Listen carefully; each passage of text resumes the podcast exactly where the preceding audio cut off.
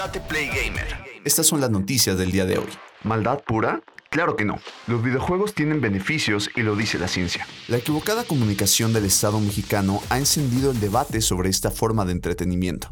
Desde hace meses, las declaraciones del presidente de México, Andrés Manuel López Obrador, y de algunos de los funcionarios de su gobierno respecto a los videojuegos han encendido el debate y las pasiones en distintos canales de comunicación y redes sociales. El error está en el énfasis que se hace a la relación jugador-videojuego para tratar de dar cuenta de problemas que tienen que ver con lo familiar, lo social, lo económico y sus distintos apartados. A partir de ello, ha ganado fuerza el estigma que siempre ha pesado sobre el gaming, pero a diferencia de hace décadas, hoy existen formas de comunicación e información para responder la inevitable pregunta. ¿Los videojuegos son dañinos? De inicio, debemos dejar en claro que los excesos en cualquiera de sus variantes son negativas y pueden tener consecuencias en la salud física y mental de las personas y sus efectos pueden afectar su círculo cercano y social. Con los videojuegos no es diferente, y si un consumo excesivo se combina con desatención de padres o tutores, encontramos un problema en sí, pero cuyas causas pueden ser de diferente índole. Dicho esto, y para equilibrar la balanza sobre todo lo malo que se señala sobre el gaming, consideramos apropiado recordar los beneficios que esta actividad trae para los jugadores y que, a diferencia del Vox Populi y el estigma, están respaldados por la ciencia.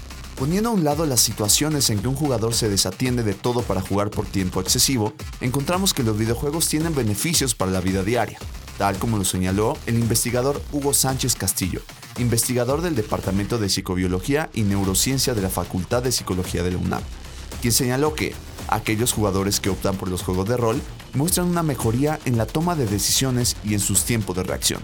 Asimismo, un estudio realizado por los investigadores Nicholas Johans y Matty Ward del Instituto de Internet de la Universidad de Oxford encontró una correlación entre el uso de videojuegos y el bienestar afectivo, contrariamente a muchos temores de que el tiempo de juego excesivo conducirá a la adicción y a una mala salud mental. Encontramos una pequeña relación positiva entre el juego y el bienestar afectivo. La satisfacción de las necesidades y las motivaciones durante el juego no interactuaban con el tiempo de juego, sino que estaban relacionadas de forma independiente con el bienestar. Estos son tan solo algunos estudios e investigaciones que se han realizado para demostrar los beneficios de los videojuegos.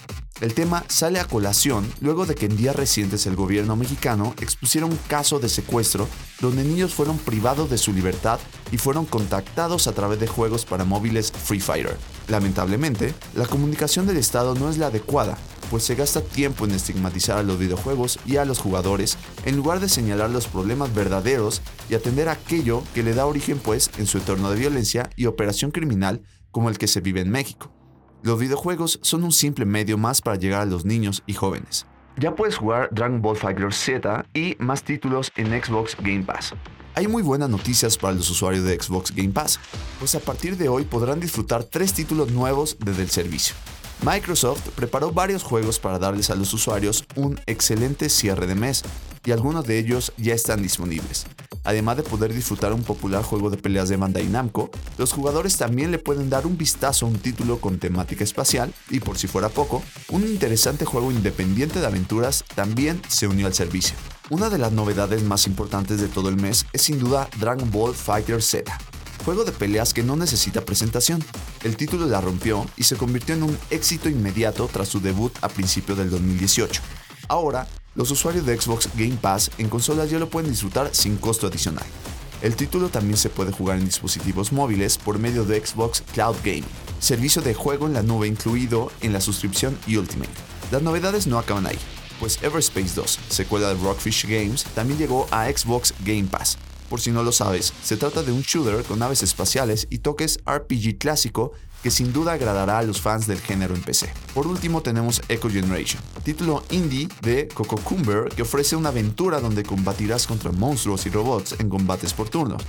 El título ambientado en 1993 llegó al servicio para consolas, PC y la nube. Bienvenidos al Espacio Gamer número 1, un podcast donde podrás enterarte de todas las novedades semanales, torneos, hacks, análisis y más del mundo gamer. Yo soy Tate y esto es Date Play Gamer.